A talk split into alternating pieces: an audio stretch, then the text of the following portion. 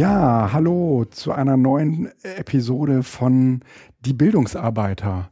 Wir waren lange von der Bildfläche verschwunden, jetzt sind wir endlich wieder da. Sokyong, wie geht's dir? Mir geht's wieder gut, Guido. Ähm, ich äh, bin wieder voll äh, aktiv im Dienst. Ähm, für alle die, die uns vermisst haben könnten, äh, wir wissen, es gibt euch, auch wenn es nur wenige sind. Ähm, wir haben jetzt eine längere Pause machen müssen, weil ich gesundheitlich länger ausgefallen bin. Ich hatte schon lange eine äh, Hüftoperation ausstehen, die ich jetzt im Oktober gemacht habe. Ich kann mich jetzt offiziell bionischer Mann nennen. Ja, ich cool. habe jetzt künstliche Teile in mir drinne äh. und äh, bin auch bald wieder weg für die zweite OP. Ich habe ja zwei Hüften, die ja. müssen beide ausgetauscht werden. Macht es denn auch irgendetwas besser als bei anderen Menschen oder machen sie es genauso wie, also wie vorher auch? Uh, äh, ich würde mal behaupten, bei einem Wettrennen würde ich jetzt immer noch gegen dich verlieren, Guido. Das okay. heißt, da gibt es keine, kein, keine geheimen Zusatzteile, die sie eingebaut haben. Aber da, Schmerzfreiheit ist schon ein hoher Gewinn. Also ich habe ja. gar keine Ambitionen, jetzt ja. irgendwie beim Sport äh, neue Rekorde zu brechen. Okay. Gut. Äh, dann äh, noch eben kurz. Äh, wir haben seit Anfang des Jahres die Möglichkeit zu wissen, wie viele Menschen uns zuhören und wie sie das tun. Und äh, wir haben äh, dabei herausgefunden, dass wir so zwischen, also im Moment, so zwischen 300, 400 Hörern haben. Äh, dazu muss man natürlich sagen, weil das ja Internet ist und nicht dort irgendwann wieder verschwindet, dass die Anzahl der Zuhörenden pro, pro Episode mit der Länge der Zeit, die sie online sind, eben steigt. Das heißt, ähm, wenn eine Episode drei Monate online ist, hat sie natürlich mehr Hörende als eine Episode, die vor zwei Tagen online gestellt äh, wurde. Ähm, wir haben eine ganze Zahl an Abonnenten, die kann man deswegen so ein bisschen identifizieren, weil sie relativ zeitnah zur Veröffentlichung des Podcasts anhören. Und dann gibt es eine ganze Reihe von Leuten, die uns irgendwann im Laufe dieses ähm, Online-Lebens der Episode irgendwann noch äh, gehört haben. Und die meisten hören uns online über die Webseite. Also es gibt ja ähm, äh, für Podcasts theoretisch auch die Möglichkeit, das über eine App auf dem Handy zu tun. Das äh, tun die äh, wenigsten. Die äh, allermeisten machen das ähm, über das Web-Frontend. Soweit. Mich ermutigt das auf jeden Fall. Ja. Ich hatte bislang den Eindruck, bis auf wenige einzelne Rückmeldungen, dass wir schon ein bisschen für uns hier sitzen und äh, uns unterhalten über die Themen, die uns ja. interessieren, was auf jeden Fall ja schon mal ein Mehrgewinn äh, ist und auch Spaß macht. Aber ja. das uns tatsächlich mit dem Zuhören ist äh, eine schöne Bestätigung, dass äh, da wir auf jeden Fall auch äh, Themen anschneiden, äh, die äh, da draußen von Interesse sind. Ja. Hier wäre vielleicht nochmal die Bitte an alle, die uns hier äh, gerade, die uns gerade hier zuhören, dass wenn euch das gefällt und ihr andere kennt, ähm, die in dem Themenbereich gewerkschaftliche Bildungsarbeit aktiv sind, dass ihr uns äh, weiterempfehlt, dass ihr äh, ja äh, Netzwerke, äh, Referentenarbeitskreise äh, einbindet, äh, dieses Medium, dieses Format auch einfach äh, bekannter macht mhm. und was mich natürlich oder was uns natürlich besonders freuen würde, wenn ihr uns Rückmeldungen gebt, sei es auf unserer Homepage oder über Facebook, dass wir ähm, an uns weiterarbeiten können oder aber auch, wenn ihr thematische Interessen und Vorschläge habt, wie die versuchen können, ähm, einzubauen. Ja, sehr ähm, äh, nötiger äh, Aufruf. Ähm, ohne die Rückmeldung von euch äh, ist das so ein bisschen Fischen äh, im Dunst. Ja, kommen wir zum heutigen Thema, beziehungsweise zu unserem heutigen Gast. Unser heutiger Gast ist äh, ein äh, sehr naher Kollege von mir.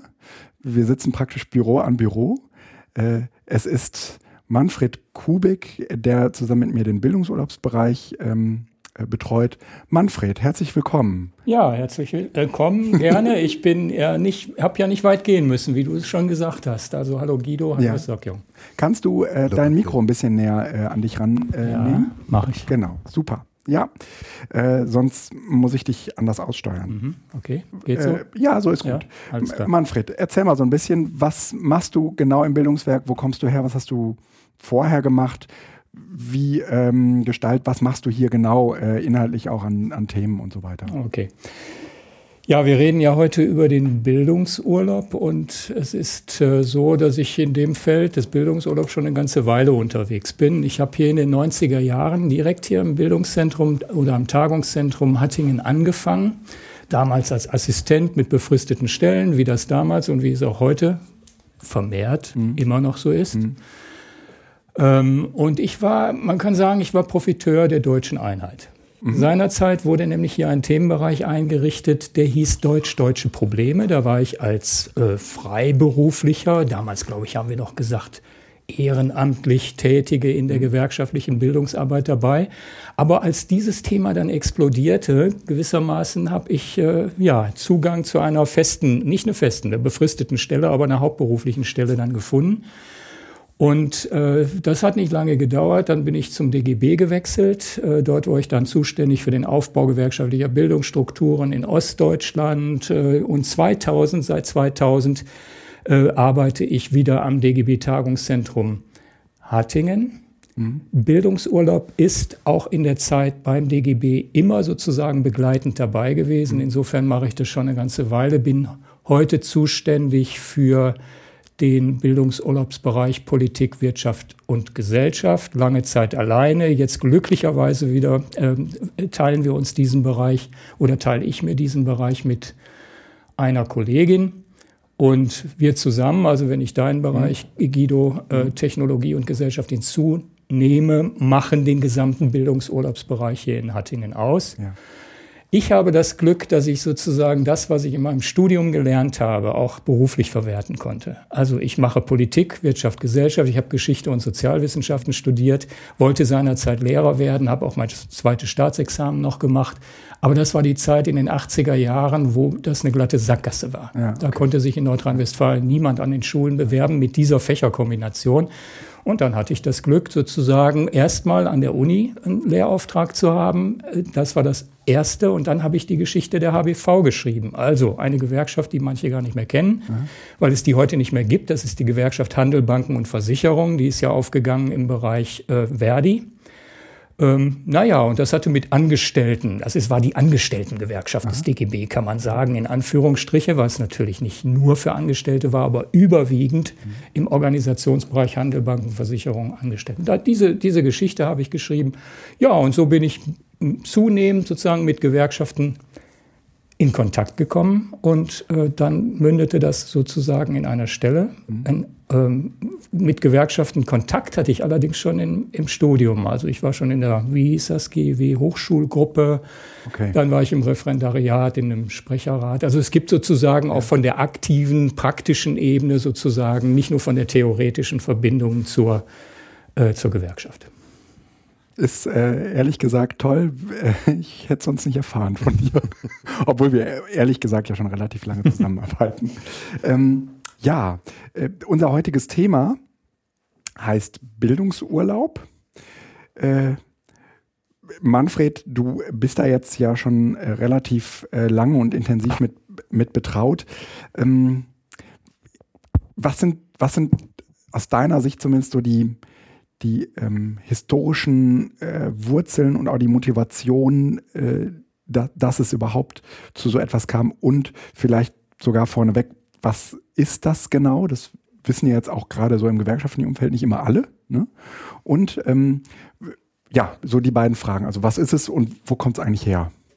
Also im gewerkschaftlichen Umfeld würde ich am ehesten noch tippen, dass der Bildungsurlaub bekannt ist, aber in der Tat ansonsten ist er nicht bekannt. Deswegen finde ich, ich freue mich über jede Gelegenheit, die Möglichkeit zu haben, den Bildungsurlaub bekannter zu machen. Mhm. Dazu gehört jetzt auch dieser Podcast. Was ist das eigentlich? Also Bildungsurlaub, ich finde den Begriff auch sehr treffend, komme mhm. da gleich nochmal drauf zurück, ist bezahlte Arbeit für eigene Bildungsinteressen. Mhm. In diesem kleinen Satz steckt sozusagen alles drin, was man über Bildungsurlaub wissen muss, aber ich sage es nochmal sozusagen Stück für Stück. Wir bekommen vom Arbeitgeber sozusagen freigestellte Zeit. Das heißt, ich bekomme sozusagen frei von meiner Arbeit und die Bezüge laufen trotzdem weiter. Das kennen wir analog zum Jahresurlaub. Mhm. Ja, wir brauchen nicht arbeiten, die Bezüge laufen weiter. So mhm. ist das auch beim Bildungsurlaub. Aber wie der Name schon sagt, dieser Urlaub ist zweckgebunden. Er mhm. steht nicht, die Zeit steht nicht zu meiner freien Verfügung, mhm. sondern ich muss sozusagen an einer oder ich nehme diese Zeit, um an einer Bildungsmaßnahme, welcher Art, da kommen wir ja sicher mhm. drauf noch zu mhm. sprechen, mhm. um an einer Bildungsmaßnahme teilzunehmen. Ähm, das ist sozusagen der Kern dessen, was Bildungsurlaub ist. Und ich, mhm. ich sagte, ich finde den Begriff, der ist immer mal wieder sozusagen strittig, weil er sozusagen zu viel Urlaub äh, sozusagen suggeriert. Ja. Ich finde ihn weiterhin gut, weil es stimmt. Es ist die bezahlte Arbeit, die äh, bezahlte Zeit sozusagen, die ich habe für Bildung.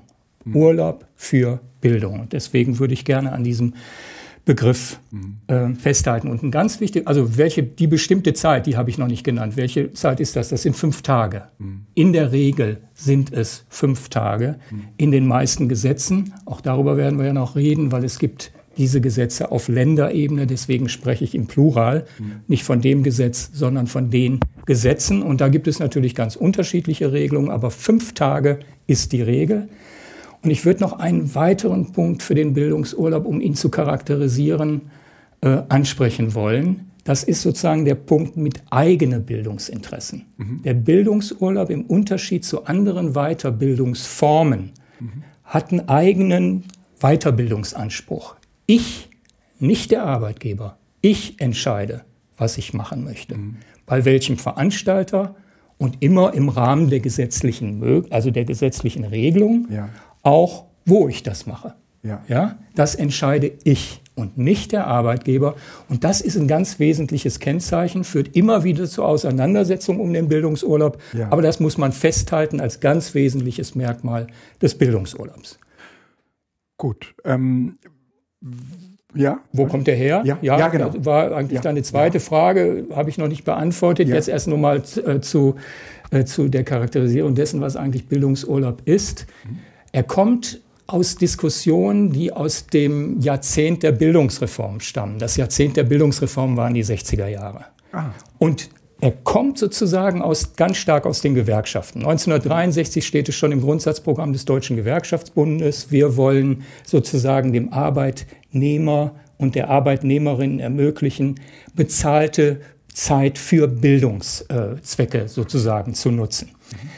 Ähm, das ist dann weiter ausformuliert worden. Und interessant fand ich, als ich da jetzt nochmal nachgeguckt habe, wie das begründet worden ist. Äh, damals hat man das schon mit wachsenden Mobilität und Fortbildungserfordernissen begründet, wie das heute auch so äh, der Fall ist. Ja. Wir kennen das alle. Aber das Wichtige ist, das stand nicht im Vordergrund. Dies gab es auch, aber im Vordergrund stand, dass man sozusagen die Teilhabe, demokratische Teilhabe unterfüttern muss mit sozusagen der Befähigung, der Befähigung zur politischen Mitsprache. Mhm. Damals hieß das mehr staatsbürgerliche mhm. Mitsprache. Das ist sozusagen der Sprachduktus der damaligen Zeit.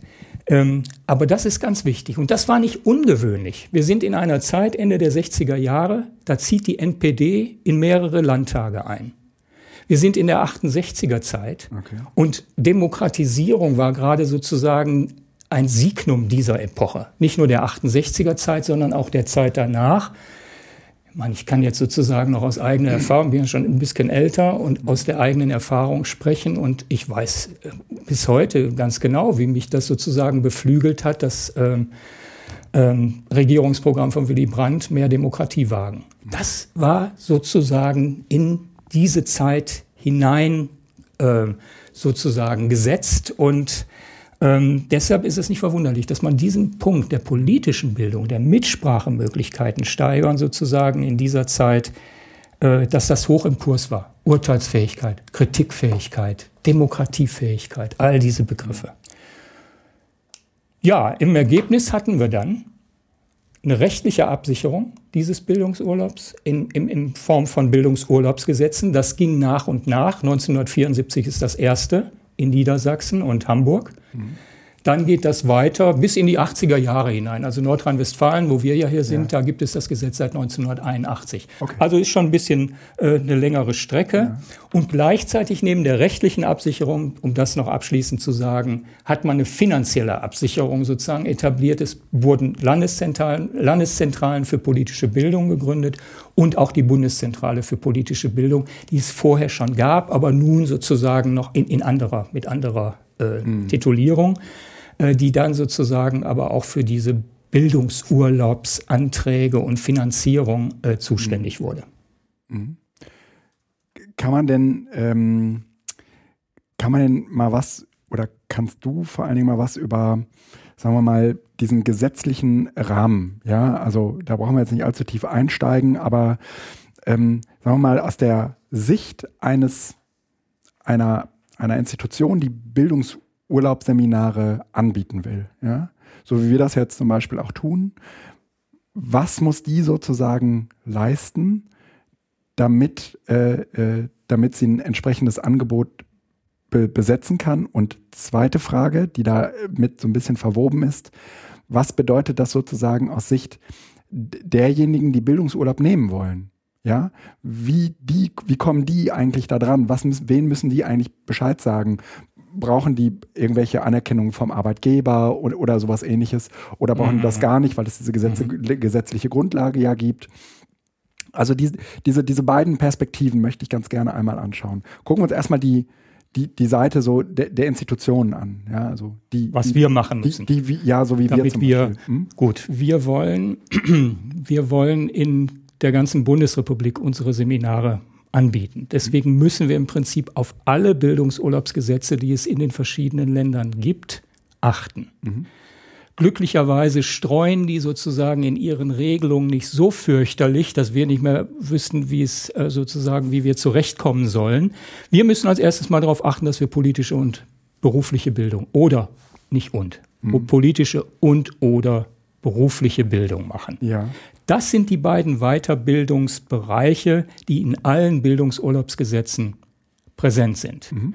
Es gibt in anderen, um das nur zu ergänzen, manchmal heißt es auch, nicht in Nordrhein-Westfalen, manchmal heißt es auch allgemeine Bildung, kulturelle Bildung und es gibt in einigen Bundesländern die Möglichkeit, sich für ein Ehrenamt qualifizieren zu lassen. Vielleicht heute im äh, Zusammenhang mit der Flüchtlingskrise keine, äh, keine so sinnlos erscheinende, nee, sowieso nicht, nicht sinnlos erscheinende sozusagen ja. äh, Forderung beziehungsweise Realisierung der Bildungsurlaubsansprüche. Also, aber in Nordrhein-Westfalen und in allen anderen Ländern ist es auf jeden Fall die politische und die berufliche Bildung. Wir sind hier als gewerkschaftlicher Träger vor allem mit der politischen und man kann sagen ausschließlich mit der politischen Bildung befasst. So, das müssen wir auf jeden Fall machen. Kannst du was über, über das, das ähm, Gewicht sagen? Also welchen Anteil oder welchen Anteil hat sozusagen die berufliche Bildung, welchen hat die politische Bildung? Oh, das ist ja, das ist eine eigene Frage. Das ist, also, ist, ist, das, ist die politische das, Bildung da eher so eine Randerscheinung und in Wirklichkeit geht es um berufliche Bildung? Ähm, immer mehr zumindest. Okay. Also immer mehr. Also der langfristige Trend geht auf jeden Fall dahin sozusagen, dass auch im Bildungsurlaubsbereich Weiterbildung identifiziert wird mit beruflicher Weiterbildung mhm. und nicht mehr mit politischer Weiterbildung. Das ist sozusagen, ich würde das einordnen in einen gesamtgesellschaftlichen Ökonomisierungsprozess, den wir haben, wo überall geschaut wird, wo sind Potenziale zu heben, um die Beschäftigungsfähigkeit des Einzelnen zu steigern. Auf europäischer Ebene heißt es dann Employability. Diese Begriffe kennt mhm. mehr oder weniger jeder. Es geht darum, sozusagen zu gucken, äh, wie kann man sozusagen ihn effektiver machen nichts dagegen zu sagen, muss eine weitere Aufgabe bleiben der Betriebe, aber ich würde sehr stark sozusagen dafür plädieren, die politische, gesellschaftliche äh, äh, sozusagen Bildung äh, wieder stärker zu, akzent, mhm. äh, zu akzentuieren und in den Vordergrund zu bringen. Aber das, das passiert im Augenblick, passiert genau das Gegenteil. Nach Zahlen kann ich das jetzt nicht sagen, auch prozentuell. Prozentual habe ich das nicht vor Augen, wie das sozusagen insgesamt mhm. äh, im Lande aussieht. Für die Gewerkschaften ist es eindeutig die berufliche Bildung, die im Vordergrund steht. Das ist gar keine Frage. Darauf muss man achten. Wir müssen politische Bildung machen. Gibt ganz grobe Kriterium, was du, du politische meinst, Bildung die, ist. Die politische Bildung steht bei den Gewerkschaften im Vordergrund. Ja, ja. Naja, du sagst sag, gerade berufliche Bildung. Achso, die politische Bildung. Ja, ja. Nein, nein, dann war das ein Versprechen. Vielleicht kommen wir ja später nochmal zur Abgrenzung auch zur ähm, Bildung für Funktionsträger, also die, die äh, Maßnahmen nach äh, 37, 7, 37, äh, Betriebsverfassungsgesetz. Ähm, zumindest ist eher in unseren Kreisen im mhm. Teil die Diskussion um die äh, ähm, äh, Seminar für Betriebsräte und JV und Schwerbehindertenvertretungen auf der einen Seite und die gesellschaftspolitischen Seminare bzw. Seminare für mhm. Vertrauensleute. Sagen wir mal, eine, eine Unterscheidung, die gemacht wird. Mhm. Ähm, du hast ja den historischen äh, Ausflug gemacht, der auch nochmal schön war, um das einzuordnen, woher der Gedanke kommt, überhaupt äh, Menschen ähm, unabhängig von ihrer Funktion die Möglichkeit zu geben, sich fortzubilden. Jetzt sind wir ja ähm, 40 Jahre später angelangt oder 50 Jahre später angelangt, in der Zeit, wo, wie du schon sagst, die äh, Verwertungslogik ja nicht nur durch Unternehmen, sondern auch äh, von den Beschäftigten selber ja viel stärker in den Fokus gerückt ist. Krass, ne? ähm, wie, wie, wird denn dieser Bildungsurlaub denn da wahrgenommen? Wird, wird der überhaupt oder äh, in, in, größerer Menge wahrgenommen? Kann man das quantifizieren? Wir haben ja auf der einen Seite, das würdest du mit Sicherheit wahrscheinlich auch nochmal ausführen wollen, ähm, neue Bildungsurlaubsgesetze, glücklicherweise in Thüringen und Baden-Württemberg. Ähm, wie viele Menschen nehmen denn eigentlich Bildungsurlaub tatsächlich äh, wahr? Mhm.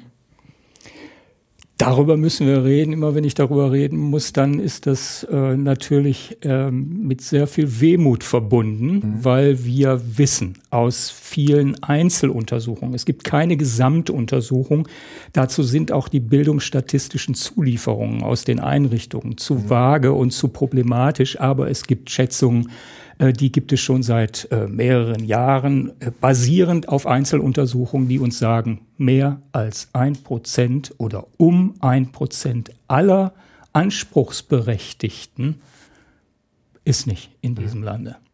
Ein Prozent. Das ist bitter. Ja, ja.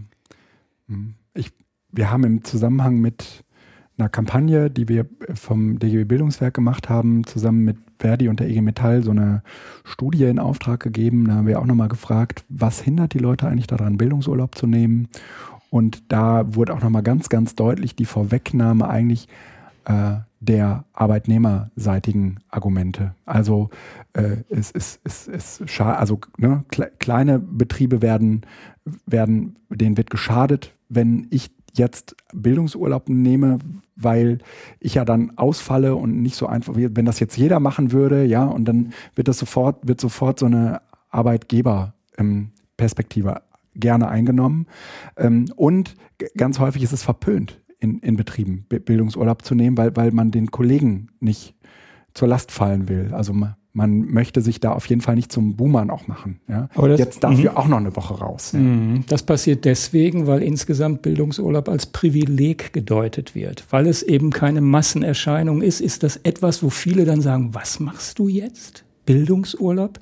Und dann in der Tat gibt es natürlich den Druck, ja, ein bisschen auch was mit Arbeitgebern zu tun hat. Der Druck sozusagen, der erlebt wird, wenn ich jetzt gehe, muss jemand meine, muss, muss jemand meine Arbeit machen. Wir kriegen es schon mühsam nur hin mit den, mit den Urlauben und jetzt macht der noch oder die noch zusätzlich Bildungsurlaub. Ne? Das, das gehört äh, leider Gottes dazu. Aber insgesamt, ich habe ja eben von der geschichtlichen Situation, also mal ganz kurz skizziert, wo es herkommt. Äh, zu, diesem, zu dieser Geschichte gehört natürlich, und das verlinkt, verklingt sich jetzt mit dem, was ihr gefragt habt, äh, dazu, dass an der Wiege des Bildungsurlaubs natürlich nicht die Harmonie und äh, gemeint, das gemeinsame Wollen gestanden hat, sondern wir haben Widerstände, äh, Konflikte in Bezug auf den Bildungsurlaub von Anfang an gehabt. Also die Gegner waren repräsentiert äh, im Arbeit, durch das Arbeitgeberlager, fast durchweg und die in den konservativen oder liberalen Parteien repräsentierten politischen Kräfte, also CDU und FDP. Man kann bis heute sagen, dort, wo es nie eine SPD oder auch grüne Regierung, wie in Baden-Württemberg mhm. gegeben hat, gab es keinen Bildungsurlaub. Deswegen war es lange Zeit so, dass Bayern, Sachsen, Thüringen und Baden-Württemberg keinen Bildungsurlaub hatten. Jetzt, das ist die frohe Botschaft, die haben wir lange nicht mehr hören können in Bezug auf den Bildungsurlaub, gibt es zwei zusätzliche Bildungsurlaubsgesetze, nämlich in Thüringen, da gibt es eine rot-rot-grüne äh, Regierung und in Baden-Württemberg ja die grün, muss man sagen, grün-rote Regierung. Ja, das haben wir. Aber ich will zurückkommen auf, ja. die, auf diese Widerstände. Ja, also und in Zusammenhang mit Baden-Württemberg haben wir nochmal erlebt, was die Arbeitgeber und die Politiker dann sagen. Es ist der Tod der Wirtschaft. Mhm. Sozusagen, es geht alles den Bach um. In, in, in Baden-Württemberg wurden in diesem Zusammenhang alle Register gezogen um nochmal durch, äh, äh, durchzudeklinieren, dass diese funktionierende, gut funktionierende mittelständische Wirtschaft in Baden-Württemberg zugrunde gehen wird, wenn der Bildungsurlaub eingeführt wird. Es ist so krass in der Tat gelaufen. Äh, glücklicherweise äh, hat man kann jetzt einfach mal sagen, vielleicht auch die Kampagne der Gewerkschaften gefruchtet. Die haben nämlich eine tolle Kampagne in Baden-Württemberg gemacht. Gib mir fünf, hieß oh ja. die. Ja, vielleicht hat die sozusagen jedenfalls mitgeholfen, dass die rot ähm, beziehungsweise grün-rote Regierung sozusagen hartnäckig geblieben ist und diese, ähm, dieses Bildungsgesetz eingeführt hat. Äh, aber nochmal, ja, ja. vielleicht nur, nur noch mal das eine. Also am Anfang steht unterstützt oder wird der Bildungsurlaub unterstützt auch auf internationaler Ebene. Also das muss man auch nochmal festhalten. Das war die IAO, also die internationale ähm, Arbeitsorganisation, ILO oder IAO, die 1974 sozusagen ein internationales Abkommen durchgesetzt hat, wo diese bezahlte Freistellung ähm, festgeschrieben war. Und die Bundesregierung hat unterschrieben. Seit 1974 besteht es also ein völkerrechtlicher Anspruch gewissermaßen, sozusagen äh, diesen Bildungsurlaub einzuführen. Mhm. Äh, das haben, das ist dann, also dieser erste Rückschritt kam, dass die Bundesregierung gesagt hat, das machen wir nicht, das müssen die Länder machen in Deutschland. Mhm. Ja. Oder auch nicht. Ja, das war sozusagen die Realisierung dieses ja. Anspruchs. Und viele haben es, manche haben es nicht gemacht, die meisten haben es gemacht. Ich sagte eben, wer es nicht gemacht hatte. Sag bitte einmal kurz aus institutioneller Sicht, wie kann man sich so eine Bildungsurlaubsfreistellung für ein Seminar äh, organisieren? Ja, wir sind davon abgekommen, das müssen wir sozusagen, aber das ist nur, hat, nur, nur ganz, nur, nur ganz, ganz kurz, kurz mhm. klar. Also ich, ich muss erstmal fragen, alle arbeiten, also alle bin ich anspruchsberechtigt. Da, ja. Darf ich eigentlich arbeiten, darf ich sozusagen Bildungsurlaub nehmen? Es gibt nämlich Einschränkungen. Welche Einschränkungen sind das? Nicht, dass ich Arbeiter und Angestellte bin. Alle Arbeiter und Angestellten sind erstmal grundsätzlich sozusagen anspruchsberechtigt. Das ist das Erste. Aber äh, wenn ich Beamter bin, habe ich es vielleicht nicht. Äh, manche haben es, manche nicht. Aber viele Beamte können es nur über die Bundessonderurlaubsverordnung machen und da gibt es nur drei Tage Bildungsurlaub. Aber es geht immerhin. Dann würde ich vorab fragen, bevor ich mich anmelde, ähm, ist das, was ich mir da ausgeguckt habe, also hier habe ich unser Programm, ja, mhm. gucke ich mal rein, ist das überhaupt bildungsurlaubsberechtigt? Ist das anerkannt als Bildungsurlaubsmaßnahme? Ja. Das sagt der Bildungsanbieter selber. Meine äh, Seminare sind anerkannt. Machen wir auch. Alles das, was hier drin steht, könnt ihr sicher sein, ist von den Ministerien in den verschiedenen Ländern Mit hier meinst anerkannt. Du das Bildungsurlaubsprogramm vom DGB Bildung. Genau, ja. dieses Programm. Ähm, aber wie können die, Organ wie können die Institutionen äh, sicher sein, dass ihre Angebote anerkannt sind? Naja, wir müssen Seminarpläne, Themenpläne, Seminarpläne machen, müssen ja. sozusagen ein Thema, was wir uns vorgenommen haben, sozusagen für jeden Tag ausbuchstabieren, welche Bausteine, inhaltlichen Dimensionen sind in diesem Thema mit drin. Ja. Und dieses, diesen Themenplan müssen wir einreichen. Und nach diesem Themenplan entscheiden die Ministerien, ob das ein Bildungsurlaubsseminar nach äh, entsprechend ihren gesetzlichen Regelungen ist. Der, Gibt es politische der Themen, die, Sie, die, ja. die, nicht, äh, die nicht anerkannt sind? Nee. Ja, ich meine, ich würde immer sagen, nein, kann es ja nicht sein. Wenn es ein politisches ja. Thema ist, muss es anerkannt ja. werden. Aber natürlich gibt es immer mal Streit. Ja. Also ich kann das vielleicht exemplifizieren an einem Beispiel, was wir hier in Hattingen schon mal hatten. Da machen wir ein Fußballseminar über Geschäft äh, im, im, Fußball. Ja, mhm. und äh, dort ist auch ein Besuch von Dortmund, Schalke mhm. vorgesehen. Und da hatte man sozusagen den Verdacht, auch das könnte ja vielleicht doch noch ein bisschen Fußballfreizeit sein und hat nichts mhm. zu tun mit irgendwie einem politischen Bildungsanspruch. Naja, und dann kommen tatsächlich auch die, ähm, äh, dann kommen diejenigen, die das sozusagen äh, beurteilen müssen, prüfen diese, äh, dieses, mhm. diese Veranstaltung und lassen sich dann entweder überzeugen oder nicht überzeugen. Mhm. In unserem Fall konnten sie sehr wohl überzeugt werden, dass das eine politische Bildungsveranstaltung ist. Insofern gibt es manchmal Streit. Okay. Größeren Streit gibt es, trifft uns weniger bei der beruflichen Weiterbildung, mhm. weil dort hat der Gesetzgeber, ich weiß nicht wann es war, aber das Bundesarbeitsgericht gesagt, es muss dem Arbeitgeber ein betrieblicher Mindestnutzen zugestanden werden. Was auch immer das heißt. Was auch immer das heißt, das, das ist, ist ja genau sozusagen, ja. das ist genau die Frage. Aber äh, was sich herauskristallisiert hat, ist beispielsweise, wenn die Krankenschwester sagt, ich habe mit türkischen Patienten zu tun und ich möchte sozusagen Türkisch lernen, dann reicht das alle Male aus. Wenn, mhm. sage ich mal, ein Flugzeugpilot sagt, ich möchte Programmieren lernen, würde ihm das vielleicht schon schwieriger fallen, wo es da einen betrieblichen Mindestnutzen gibt. Ach, wer weiß. Gut, dann kommen wir nochmal. Aber die Kostenübernahme ja, zum Beispiel erfolgt dann ja auch nicht äh, durch den Arbeitgeber. Also wenn es jetzt eine Maßnahme wie Programmieren ist, bloß weil ich jetzt darauf komme, ähm, die einzelnen Bildungsangebotsträger versehen ja ihre Angebote dann nochmal mit den entsprechenden äh, Preisen, die dann so, ja. eine, so eine Maßnahme entsprechend kostet von bei den gewerkschaftlichen Bildungsträgern gar nichts bis niedrig, äh, bis hin zu speziellen Fachqualifikationen, die dann wahrscheinlich auch nochmal äh, etwas teurer sind. Richtig. Wichtige Frage nochmal, um das auch in, in, im Zusammenhang zu sagen, die, der Finanzierung. Lohnfortzahlung war klar, der Betrieb hat seinen Anteil, wichtigen Anteil, Kern der Gesetze.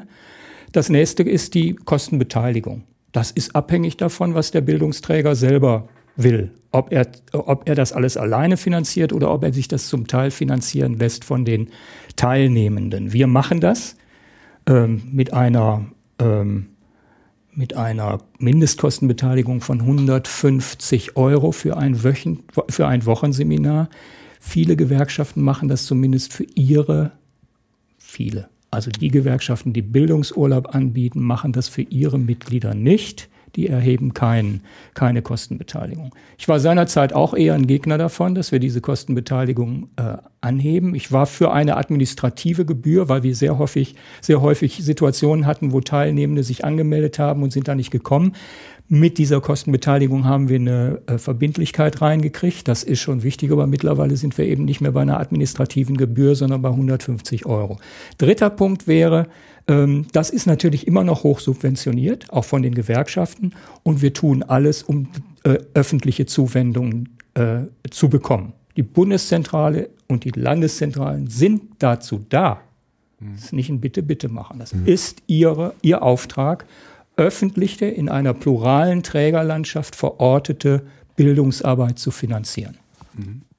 Das ähm, bringt ja aber noch einen weiteren Faktor mit sich, ähm, dass Bildungsurlaubsangebote ja bei der ähm, Bereitstellung beziehungsweise bei der Zulassung immer auch die Voraussetzung mitbringen müssen, dass äh, jeder und jede auf ein Angebot äh, äh Zugriff hat. Also unabhängig von Gewerkschaftsmitgliedschaft äh, oder nicht.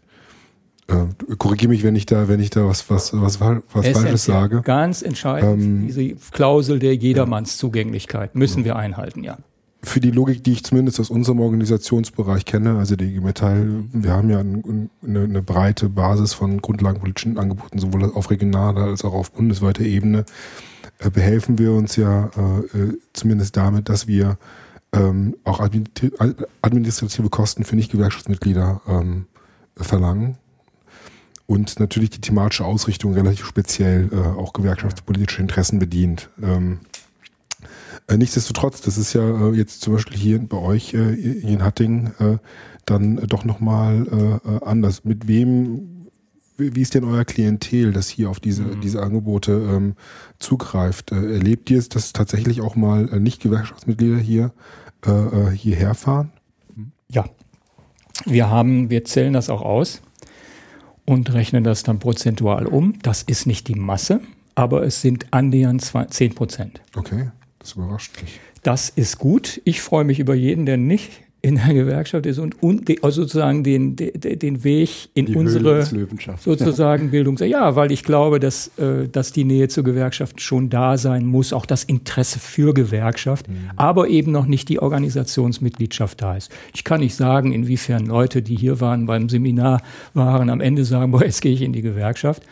Äh, wie viele das sind, aber dass es vereinzelt vorgekommen ist, das weiß ich genau. Das ist, wurde gesagt. Auch schon allein die Tatsache, dass wenn man sagt, ähm, naja, ganz individuell für sich und für seinen eigenen Nutzen gerechnet, ich habe hier 150 Euro bezahlt, eigentlich will ich so ein Seminar jetzt jedes Jahr machen.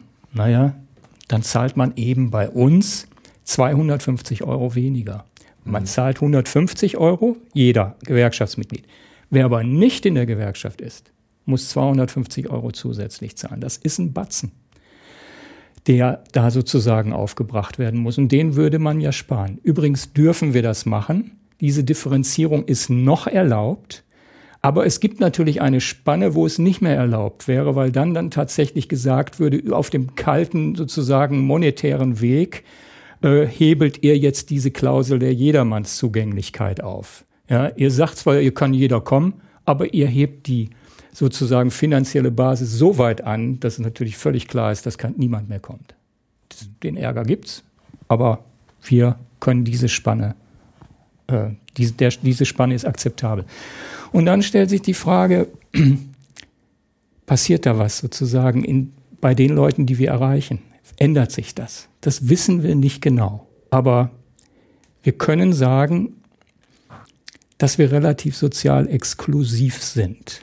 Also die Vorstellung, gewerkschaftliche Bildungsarbeit erreicht vielleicht gerade jene, die nirgendwo anders in eine Bildungs äh, sozusagen in einen Bildungszusammenhang eintreten. Die ist nicht richtig, äh, aber vielleicht auch nicht ganz falsch. Vielleicht haben wir sozusagen schon mehr Arbeiter, mehr Facharbeiter, die zu solchen Bildungsveranstaltungen kommen. Das glaube ich. Ich kenne, wie gesagt, auch aufgrund der unschönen statistischen Lage aus, der, aus den anderen äh, Bildungseinrichtungen kann man das nie so ganz verlässlich sagen. Aber das könnte sein. Aber Tatsache ist auch, dass wir prekär Beschäftigte, die sozusagen Teilzeit arbeitende Karstadtverkäuferinnen seltenst in unseren, in unseren Seminaren finden. Und da kann man sagen, naja, 150 Euro für das, was wir hier bieten, ist nix. Sagen auch manche.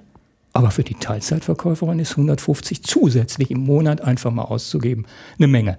Also befördern wir das durch äh, diese soziale Exklusivität durch eine Erhöhung von Teilna Teil, ähm, äh, Kostenbeteiligung. Ich würde sagen, wir tun's, auch wenn wir nicht wissen, was passieren würde, wenn wir nur 10 Euro nehmen würde. Ob dann tatsächlich die Teilzeitverkäuferin äh, aus vom Karstadt, von Karstadt kommen würde, das wissen wir nicht die Arbeitnehmerin, die jetzt vorhat, Bildungsurlaub zu nehmen, wie geht die vor? Also die geht ins Internet und sucht sich was, Punkt, Punkt, Punkt. Am besten geht sie auf unsere Seite ja. ja oder nimmt ja. unser Programm. Entschuldigung, vielleicht oder ein anderes gewerkschaftliches Programm. Ich kann nur mal gleich was dazu äh, sagen. Äh, ja. Ich glaube, da, da, sind wir auch von den Logiken her etwas äh, äh unterschiedlich mhm. aufgestellt. Ja. Mhm. Und äh, würde sie also sozusagen erstmal ein, ein äh, etwas aussuchen. Also bei uns, wie gesagt, ist alles anerkannt, äh, was Bildungsurlaub angeht. Und dann meldet sie sich an. Mhm. Sie meldet sich zu dem Seminar an und bekommt von uns eine Anmeldebestätigung. Also der Hinweis, sie hat sich bei uns angemeldet, eine Anerkennungsbescheinigung, das ist dieses Seminar ist mhm. Bildungsurlaub vom Ministerium, Aktenzeichen äh, mhm. bekommt sie genannt. Und sie bekommt einen Themenplan. Mhm. Und damit geht sie zum Arbeitgeber. Also der Arbeitgeber sozusagen will natürlich rechtzeitig wissen, geht jemand weg. Und diese Fristen sind auch beschrieben in den meisten, äh, äh, äh in, allen, äh, in allen Gesetzen. Die, diese Frist ist sechs bis acht Wochen. Mhm. Also spätestens sechs Wochen vor Beginn der Veranstaltung muss dieser Antrag beim Arbeitgeber sein. Und äh, man sollte auch nicht so lange zögern. Wenn man weiß, ich gehe im Dezember irgendwo hin, dann macht man am besten jetzt schon sozusagen den Antrag und fertig. Äh, dann ist das alles geregelt. So, und dann kommt, äh, jetzt kommt die Reaktion vom Arbeitgeber. Das kann ganz unterschiedlich sein. Wenn der einfach nur seinen Haken dran macht, dann kann ich mich freuen, dann ist alles gelaufen. Das ist in Großbetrieben die Regel. Aber es gibt natürlich auch immer mal äh, Arbeitgeber, die sagen, das hat doch gar nichts mit deinem Job zu tun. Das kann ich nicht genehmigen. Das ist Unwissenheit, die da zum Ausdruck kommt. Vielleicht auch bewusste Schikane, weiß man nicht. Auf jeden Fall kann eine Arbeitnehmerin und ein Arbeitnehmer sagen, ähm, das muss auch nichts damit zu tun haben. Und das steht so im Gesetz und deswegen möchte ich da hinfahren. Ja? Mhm. Und dann können sich Konflikte ergeben oder es ergeben sich gar keine Konflikte, weil der Arbeitnehmer oder die Arbeitnehmerin vorher den Kopf einzieht und sagt, ach, wenn der das nicht gut findet, dann mache ich das nicht. Das passiert. Und das ist auch der Grund, warum Arbeitgeber das immer wieder versuchen mit solchen Begründungen. Ja? Aber gut, gehen wir mal davon aus, er, äh, er, er genehmigt oder er schweigt. Man kriegt gar keine Rückmeldung, ist das Gleiche, ist die Genehmigung. Oder aber es kommt ein Widerspruch und dann muss man sozusagen die Ablehnungsgründe sich genau anschauen. Es gibt Ablehnungsgründe, die rechtmäßig sind. Wenn er zum Beispiel sagt, ähm, ja, wenn er zum Beispiel sagt, also es gibt zwingende betriebliche Gründe. Mhm. Wir haben gerade in dieser Phase müssen wir das und das machen oder mhm. brauche ich dich. Oder er sagt, es gibt Urlaubsansprüche von anderen Kollegen, die vorrangig zu behandeln sind. Dann kannst du nicht auch noch zum Bildungsurlaub geben. Solche Sachen kann er schon äh, machen, aber das sollte man sich mit dem Betriebsrat dann immer genau angucken. Mhm. Also man soll zum, sollte mit, mit so einer Ablehnung zum Betriebsrat gehen und sagen, können wir hier was machen oder ist das mhm. sozusagen eindeutig? Mhm. Naja, und dann teilnehmen und am Ende eine Teilnahmebescheinigung vorlegen. Ja. Auch das ja. muss man. Ja. ja. die sozusagen erklärt, dass man auch da gewesen ist und nicht irgendwas anderes genau. getan hat. Zum Beispiel auch nicht krank geworden ist. Wer krank wird, sollte mhm. sich sofort krank melden im mhm. Bildungsurlaub. Also wenn man auch zum Beispiel hier ist, also Kollegen, die dann krank werden, die sollten sich krank melden, mhm. weil wir können ihnen nicht bescheinigen, dass sie, dass sie teilgenommen haben. Das dürfen wir nicht und das machen wir auch nicht. Mhm. Ähm, weil das würde ein ganz unschönes Licht auf den Bildungsurlaub wünsch, äh, werfen, wenn sozusagen Bildungsträger einfach etwas bescheinigen, was, sie, was gar nicht stattgefunden hat. Ja. Das, das, sollten wir nicht machen, sollte kein Bildungsträger ja. machen. Das würde sozusagen den Bildungsurlaub, wenn es rauskommt, in ein ganz ungünstiges Licht drücken und ja. das will ich nicht, das wollen wir hier nicht, das machen wir nicht. Ähm, Sokyong, äh, ähm, willst du an dieser Stelle kurz erklären, wie, wie, das bei euch ist, oder sollen wir das im Zusammenhang mit den äh, Themen machen? Also sozusagen der, der, der, der, der, der des politischen ähm, hm. Fokuses und an Anspruchs äh, organisationsseitig. Ich würde es nur kurz umschreiben, ja. wie so die klassischen Zugangswege für unsere ja, Bildungsurlaubsangebote ja. ausschauen, ah, genau. hm. bevor wir dann vielleicht auf die inhaltliche Ebene dann gemeinsam später äh, gucken, auch mit den Angeboten abgleichen, die, äh, die es hier im DGB Bildungswerkprogramm gibt. Ähm, wir haben auf der einen Seite unsere regionalen äh, An, äh, Angebote über die Geschäftsstellen beziehungsweise die Bildungsträger, die dann kooperieren auf der Geschäftsstellenebene. Ähm, und wir haben unser bundesweites Angebot. Das war damals, also auch zu Zeiten der, der Bildungsexpansion und der, des Beginns der, der, der, auch der theoretischen Unterfütterung und der, des Aufbaus der Struktur der Gewerkschaften Bildungsarbeit, ähm, die, die sogenannte Stufenbildung, also klassisch eingefasst in äh, Arbeitnehmer 1, 2, 3 Seminaren. Äh, das, das firmiert immer noch äh, äh, etwas äh, äh, locker formuliert unter dem Begriff ähm, das Gewerkschaftsabitur, also das kleine Gewerkschaftsabitur, diese Seminare entsprechend besuchen Super. zu können. Ähm, das sind aber auch immer Seminare gewesen, die, ähm, oder sind immer auch noch Seminare, die ähm, schon aktive ansprechen sollen, die im Betrieb äh, vielleicht auch schon vorbereiten auf Funktionen, die sie übernehmen können oder aber auch dann als gewerkschaftliche Multiplikatoren äh, dienen sollen. So also gesehen glaube ich, dass die offene Bewerbung für solche Angebote immer eher defensiv gehandhabt wurde. Also es gab jetzt keine große Notwendigkeit über die Grenzen des Betriebes, wenn der politische Sekretär äh, dann äh, zu den Sitzungen gekommen ist oder zu den Betriebsversammlungen das vorgestellt hat, das irgendwie breiter zu streuen, sondern die, die Adressaten sind immer relativ klar gewesen und auch die Anmeldung läuft über die Bürokratie der Geschäftsstelle. Also dort erfolgt dann auch die Anmeldung. Ähm, äh, Natürlich ist es notwendig, es offen zu halten, weil das Angebot sich aufgrund dieser rechtlichen Rahmenbedingungen genauso bewegt. Aber ähm, wenn man so sagen will, dann ja, haben sich dort eigentlich auch nur die gefunden, die ähm, auch angesprochen wurden. Ja, ja. Ne? Mhm. Dann dorthin zu gehen. Oder die wussten, dass es dieses Angebot gibt und sich ja. entsprechend gemeldet hat. Ja. Das ist legitim. Ich finde, das ist äh, nichts, was, was äh, wir auch in der Praxis anders handhaben sollten. Ähm, und wir kommen jetzt nicht so oft in die Verlegenheit, dass sich jetzt andere bei uns verlieren, zumal ja auch die Frage dann der Zweckbildung, also des politischen Nutzens, wenn man solche Angebote macht, ja durchaus, finde ich, äh, mehr als äh, äh, ähm, relevant ist. Also wofür Was? machen wir solche Seminare? Genau. Natürlich wollen wir, dass die Menschen sich ein Bild machen, wie die politischen und wirtschaftlichen Verhältnisse in ihrem Betrieb und in der Bundesrepublik Deutschland sind und wollen, dass sie sich gewerkschaftspolitisch besser, intensiver engagieren können. Mhm. Gut, da würden wir uns wahrscheinlich auch in unseren Angeboten noch gar nicht unterscheiden. Mhm, genau. Ähm, aber gibt, also gibt es darüber hinaus, sagen wir mal, eine äh, spezifische, ein, ein, gewerkschaftspolitisches, spezifisches Interesse ähm, an der, äh, an, den, an den Angeboten, an den Bildungsurlaubsangeboten? Oder würdet ihr sagen, naja, alle, die sich damit verpflichtet fühlen würden, könnten theoretisch teilnehmen. Theoretisch können da alle teilnehmen, natürlich. Aber es ist ja die Frage, wo man die Werbung betreibt. Ja, ja, ja. Und die Werbung betreiben wir, treiben wir über unsere Kanäle im Betrieb. Mhm. Also wir, wir, haben natürlich auch ein breit gefächertes Angebot. Also mhm. jetzt gerade auch im, im, Jugendbereich, aber auch im Bereich der äh, Erwachsenen- bzw. Vertrauensleutebildung ist das ein, ein, ein breiter Fächer an mhm. politischen Fragestellungen, die wir, die wir da aufgreifen faktisch kommen dann nur Menschen, die, äh, ja. die wir auch, mhm. die wir auch, wo unsere mhm. Kanäle mhm. laufen, beziehungsweise ist ja schon der Schritt, die, der jetzt angesprochen wurde mit dem 1% oder drunter, die das überhaupt wahrnehmen, dass wir ähm, uns ja wünschen würden, überhaupt mehr Menschen im Betrieb, die bei uns im Organisationsbereichen liegen, äh, zu unseren Angeboten zu, mhm. zu, zu bekommen. Manfred, kannst du mal äh, vielleicht etwas äh, versuchen dazu zu sagen, auch wenn ich weiß, dass es schwer ist. Ähm, wie ist das denn äh, beim DGB Bildungswerk mit, sagen wir mal, dieser Organisationsnähe? Also klar, 10 Prozent sind nicht in Gewerkschaften, aber was ist mit den anderen? Also was ist mit deren politischer Ausrichtung und Motivation? Ähm, damit meine ich jetzt auch so deren Funktionärs- oder Funktionsnähe innerhalb mhm. der, der gewerkschaftlichen äh, Arbeit. Mhm, das knüpft ja unmittelbar an, an, an das, was Sockjung gesagt hat. Also es ist eine Möglichkeit zu sagen, wir wollen gerade auch die gewerkschaftlichen Aktiven auch in unseren Bildungsurlaubsseminaren haben. Die bringen uns unmittelbar was für die organisatorische Arbeit in unserem eigenen Zusammenhang. Das ist ein Zugang, der völlig legitim ist.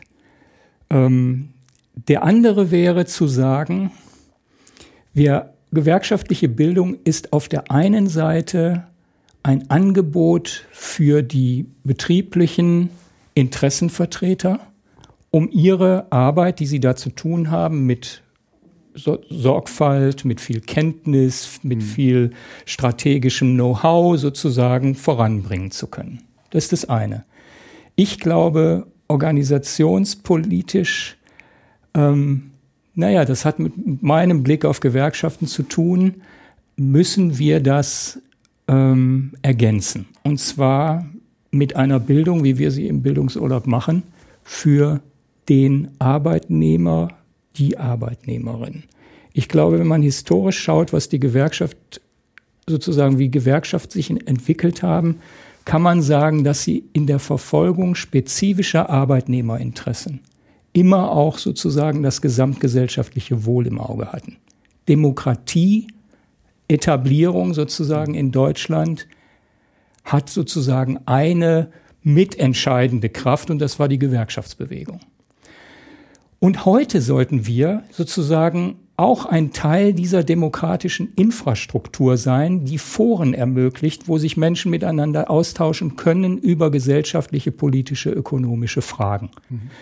Ähm, das klingt immer bezogen auf eine Institution gewaltig, was man Teil der Infrastruktur, der demokratischen Infrastruktur. Aber wenn man diese Insel nicht hätte, wenn man das nicht ermöglichen würde in einer Gesellschaft, hätten wir davon, bin ich fest von überzeugt, weniger Engagement. Wir hätten weniger sozusagen Aktivität und Teilhabe, Ansprüche der Menschen an Politik und äh, auch an das, was im Betrieb läuft. Mhm. Ähm, und jetzt kann man sagen, und trotzdem sollte man sich, gerade wenn man diesen allgemeinen Bildungsanspruch auch realisieren möchte, auf die äh, gewerkschaftliche Klientel äh, sozusagen beziehen. Das machen wir nicht ausdrücklich. Das ist für uns kein Auswahlkriterium. Wir haben übrigens, ich kann das vom Hören sagen, dass sie sich über die Geschäftsstellen anmelden mussten. Ja, okay, haben wir auch gehabt hier im Bildungswerk. War aber vor meiner Zeit. Ich kenne es nicht mehr. Bei uns meldet man sich direkt an. Und wir achten auch nicht bei der Auswahl da, darauf, oder vielleicht doch, also wenn, aber meistens kriegen wir diese Informationen gar nicht, bin ich gewerkschaftlich aktiv, äh, das wissen wir nicht so genau, aber wir werten es zumindest aus. Wir gucken mal, wie viel gewerkschaftlich Aktive denn kommen, also Betriebsräte, Vertrauensleute, äh, Kreisvorstandsvorsitzende oder, äh, oder Leute, ne? all, die, all diese Funktionen haben wir mal gemacht, sind 30 Prozent. Also bei uns, ohne sozusagen direkt darauf zu achten. Aber ich bleibe dabei, es ist wichtig, dass Gewerkschaften ganz unabhängig davon, ob es gewerkschaftlich aktive sind oder anderweitig zivilgesellschaftlich aktive oder Leute, die kurz davor sind, etwas zu machen und erstmal sozusagen Angst haben, überhaupt, das hören wir ja häufig, aufzutreten öffentlich. Ja, hier sozusagen eine Möglichkeit haben, dies auszubilden mhm. und dann möglicherweise tatsächlich in einer Weise aktiv zu werden, wie wir es uns wünschen. Ich übrigens als Gewerkschafter freue mich über jeden, der bei Greenpeace ist, auch. Ja, mhm. also das ist einfach, äh, mhm. kommt dann hinzu. Wen, äh, das wäre die Frage, die da eng mit verknüpft ist, wen erreichen wir denn dann? Äh, oder wen erreicht sozusagen das DGB Bildungswerk, wenn es Bildungsurlaubsseminare anbietet? Also was sind es für Teilnehmende, die daherkommen? Ja, wir sind ja kurz eben drauf eingegangen. In der Tat ähm, ist es so, dass die, die bei uns sind, repräsentativ, mehr oder weniger repräsentativ für die gewerkschaftliche Mitgliedschaft mhm. sind. Ganz eindeutig ist das zu erkennen, wenn man die Verteilung nach Geschlecht sich anguckt. Wir haben wirklich durchgehend über Jahre zwei Drittel Männer, ein Drittel Frauen. Da sind wir sozusagen wie soll ich, ja, da sind wir sozusagen gebunden an die gewerkschaftliche Mitgliedschaft. Wir können das offenbar nicht aufbrechen, auch wenn wir das nach unseren Auswahlkriterien durchaus tun würden. Dass wir sagen, wenn sich ganz viele Frauen angemeldet haben und ganz viele Männer und wir können auswählen, dass wir dann so einen 50-50 Prozent Anteil ausrichten. Dennoch, am Ende des Jahres haben wir zwei Drittel und ein Drittel. Dann haben wir, darüber haben wir eben gesprochen, eine hohe formale Qualifikation also eine hohe formale Bildung der Leute, die zu uns kommen. Also über 50 Prozent haben Abitur oder Hochschulabschluss. 50 Prozent Realschulabschluss, die allerwenigsten nur, Anführungsstriche, nur Hauptschulabschluss oder gar keinen äh, Abschluss. Das ist ganz selten. Mhm. Ja. ja, was gibt es dann noch? Alter. Ich glaube, man kann das sagen, nach den Erfahrungen, die wir seit Jahren jetzt machen. Ähm, Bildungsurlaub ist was für Leute über 45. Und jetzt kann man sagen, wie? Nur die Alten, entschuldigt, also ich darf das sagen, ja, ich bin, aber fünf, also äh, nur die Alten kommen. Auch da müsste man mal gucken, wie repräsentativ, das eigentlich ist in Bezug auf die gewerkschaftliche Mitgliedschaft. Das ja. müsste man erstmal rausfiltern. Ja. Aber viel wichtiger ist, dass man, glaube ich, genügend Gründe aufzeigen kann, die uns nicht darauf hinweisen, wir machen die falschen Themen, wir haben die falschen Werbewege, äh, wir haben die falsche Ansprache, sondern uns zeigen, die kommen deswegen nur die Älteren, weil sie raus sind aus der Familienphase, ja. die Zeit frisst und keine Zeit lässt für berufliche, äh, für, für, für Bildungsangebote. Äh, die raus sind aus dem ähm, sich etablieren wollen im Betrieb, mhm. sozusagen Fuß fassen, die raus sind aus ihren befristeten Verträgen. Ja, also mhm. es kommt sehr, sehr vieles zusammen, was in der Summe sehr überzeugend, glaube ich, zeigen kann, dass Bildungsurlaub kein vorrangiges Interesse für diese Altersgruppe sein kann. Mhm. Ja, oder vielleicht ist es ein Interesse, aber es scheitert aus praktischen Gründen. Ich weiß jetzt nicht, ob ich noch eine andere sozialstatistisch ja. nennenswerte Auswertungsebene vergessen habe, aber das ist sozusagen etwas, was wir auswerten über Gewerkschaftsmitglieder, Nichtmitglieder haben wir ja. schon geredet, über aktive, ja. nicht aktive auch. Ein Punkt, der noch bleibt und den ich auch ganz gerne wieder euch beiden gegenüberstellend sozusagen mal, ähm, mal, mal fragen will, ähm, die Frage nach Themen. Also wenn du, äh, Manfred, aus dem Bildungsprogramm so drei prototypische Seminare auswählen müsstest, die für, sagen wir mal, die, die, diesen, dieses Programm stehen. Ja? Also ne, am liebsten würde man jetzt alle 50 über alle 50 was sagen, ja? aber so drei prototypische, welche wären das? Und die, also, ne, was ist das bei euch, um sozusagen auch zu versuchen, ähm, nochmal die Unterschiedlichkeit herauszuarbeiten. Das ist ja einer der Gründe, weswegen wir überhaupt mit diesem Podcast angefangen haben, in dieser Konstellation zwischen ähm, dem DGB und einer Mitgliedsgewerkschaft, die ja, sagen wir mal, beide in dem gewerkschaftlichen Spektrum äh, aktiv äh, Einfluss, auch politischen Einfluss nehmen, aber doch äh, sehr unterschiedliche Herangehensweisen haben, die wir immer wieder, die wir immer wieder feststellen. Mhm. Guido, ich möchte etwas allgemeiner antworten, weil die Pro, also sozusagen auf drei einzugehen, die ich als die Prototyp, mhm. als prototypisch angehe, das fällt mir jetzt schwer, da müsste ich nochmal länger drüber nachdenken. Aber ich will anders, ich will allgemeiner insofern antworten, als ich sage, dass wir bei diesen, bei diesen, wie viel haben wir?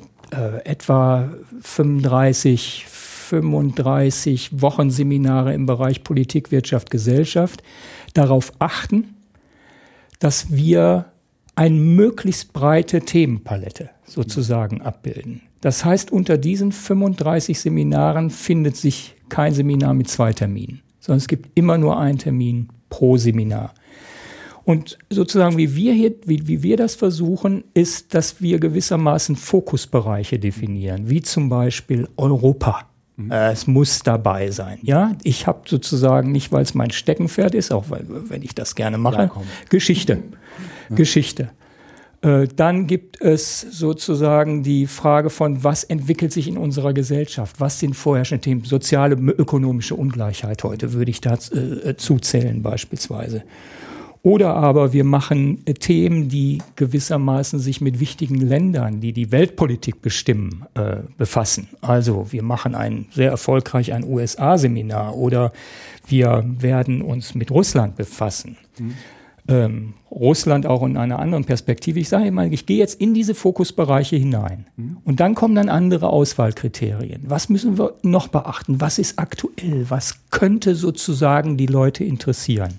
Mhm. Also bei Geschichte sind es häufig Jahrestage. Deswegen haben wir ein ersten, Erste Weltkriegsseminar gemacht. Ähm, äh, jetzt wird 1917 äh, die Oktoberrevolution im Fokus der Medien auch stehen, mhm. was immer auch bedeutet, dass es viel Resonanz gibt, wo Leute dann zu uns kommen und sagen, da will ich gerne ein Seminar zu machen. Mhm. Da würde ich gerne mehr erfahren. Übrigens eine ganz wichtige Motivation für den Einzelnen zu uns zu kommen, zu sagen, ähm, mir reicht das nicht was ich sozusagen in den Medien vorfinde. Und ich habe auch nie Zeit, mich darum zu kümmern, da sozusagen eingehender mich zu beschäftigen. Und das, dafür ist Bildungsurlaub jetzt geradezu äh, da, um diese Zeit sich nehmen zu können und tatsächlich mal hintergründiger auf diese Themen zu gucken. Ja, und ähm, dann gibt es natürlich Sozialpolitik. Frage, also wie entwickelt sich der Arbeitsmarkt? Äh, wie, äh, was ist mit Rente und so weiter? Äh, das sind so verschiedene Themen, die wir machen. Und von den Formaten her gibt es beispielsweise also eine Studienreise, die wir seit Jahren anbieten, einmal im Jahr nach Osteuropa. Mhm. Sozusagen früher war es einfach so, das kommt aus meiner Osteuropa-Zeit, also Deutsch-Deutsch, Osteuropa. Ähm, zu fragen, was, was für uns im Westen jedenfalls hinter dem eisernen Vorhang lag. Also diese Länder kennenzulernen und dabei sind wir geblieben. Da gibt es, da gibt es eine Erfolg. Also das ist sehr hoch nachgefragt und deswegen sind wir dabei geblieben.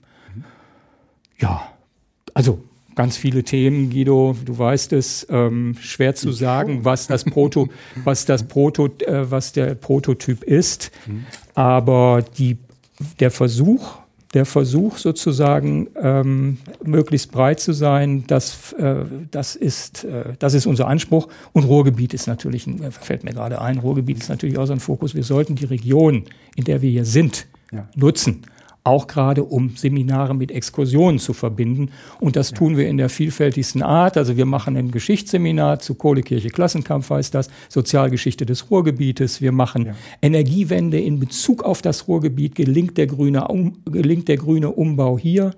Wir machen natürlich etwas zum Strukturwandel. Wie hat es sozusagen das Ruhrgebiet geschafft oder nicht geschafft? Ja. Nach sozusagen dem Niedergang von Kohle und Stahl.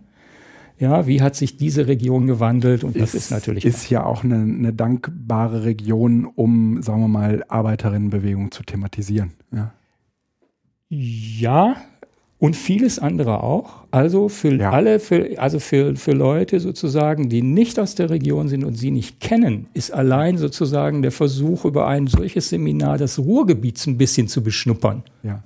Total lohnende Geschichte. Das sage ich nicht, weil ich aus dem Ruhrgebiet komme, sondern, wir, sondern weil wir das immer wieder hören von Leuten, zum Beispiel aus Baden-Württemberg, mhm. die kommen, machen so ein Seminar und sind völlig konsterniert, mhm. was sozusagen diese Region, von der sie glaubten, dass hier vor allen Dingen Ruß und mhm. Dreck ist, zu bieten hat. Zu bieten hat. Ja. ja. Äh, Sokjong, wie, wie ist bei euch? Ich ähm, ich versuch's mal. Es ist nicht so leicht und ich, ich habe gerade schon notieren so gesehen und ja. ich müsste jetzt nach einem Bildungsprogramm der IG Metall suchen. Ich habe leider keins an der Hand. Aber ich glaube, man kann schon ausgehen von dem, was du formuliert hast, Manfred, schon mal ein paar wesentliche Unterschiede äh, skizzieren, die, die mhm. es bei uns in der Organisation gibt. Ähm, ich bin mir jetzt nicht sicher, ob das jetzt tatsächlich auch von der Logik her so gedacht wird vom DGB Bildungswerk, aber bei uns ist eher die Unterscheidung bei den gesellschaftspolitischen Seminaren versus dann die Seminare für Funktionsträger, also die mhm. betriebspolitisch äh, spezifisch ausgerichteten, die sich an hauptsächlich Betriebsräte dann wenden, die nach den entsprechenden Freistellungsmöglichkeiten auch ähm, gekennzeichnet sind. Und wenn man dann die gesellschaftspolitischen Angebote hat, dann ähm, ähm, es gibt kennzeichnen wir uns, glaube ich, in der Organisation, also in der Metall ganz stark dadurch, dass wir sehr strukturiert sind. Also Struktur zählt einfach. So, so kennen wir euch. Über ja. alles. Ja. Hat auch seine, also ich spreche jetzt nicht um ne? die Schwächen, die das mit sich bringt. Ich nee, glaube, es gibt sehr viele Stärken, ja, die nur. sich dort wiederfinden. Und ich, ich möchte es mal im Jugendbereich äh, ähm, äh, vor allen Dingen äh, nochmal skizzieren, weil wir da nicht so weit in die Breite gehen. Auch da haben wir uns thematisch ein bisschen angepasst an mhm.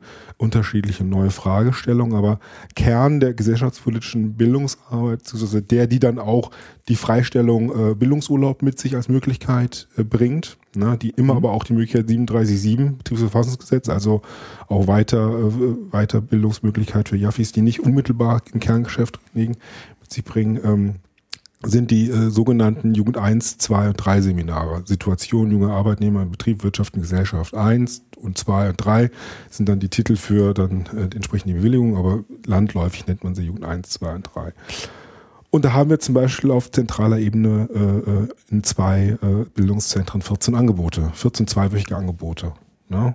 So, das heißt, wir versuchen schon mit einem zentralen Angebot mhm und ich spreche jetzt noch nicht mal von den regionalen Angeboten, wo ich jetzt keine genaue Zahl im Hinterkopf habe, aber es wird eher dann in die 100 gehen, ne? einwöchige ja. Angebote, versuchen wir quasi Leute ähm, mit Angeboten ähm, äh, äh, ähm, in die Aktivität der Gewerkschaft Jugendarbeit äh, zu bringen, indem wir auch einen gewissen Standard an Inhalten über diese Bildungsarbeit versuchen zu vermitteln. Mhm. Natürlich spielen auch aktuelle Fragestellungen, vor allen Dingen auch die Erfahrungen, die die jungen Menschen in den Betrieben machen, die äh, ausschlaggebende Rolle für die Themen, die dann anhand der, denen dann das Programm weitergeführt mhm. wird. Also es ist schon auch teilnehmend orientiert, aber natürlich erstmal ein Programm, das auch einen gewissen, eine gewisse Standardisierung ähm, mit sich, mit sich trägt und bringt. Und es ist schon ein enormer äh, logistischer Aufwand, das äh, überregional quasi in Austausch mit den, äh, mit den Regionen und dann aber auch auf der bundesweiten Ebene in den Bildungszentren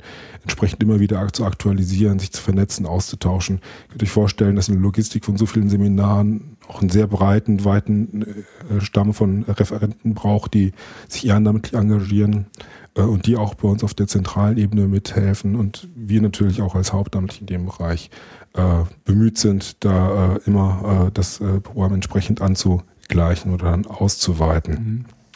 Ähm,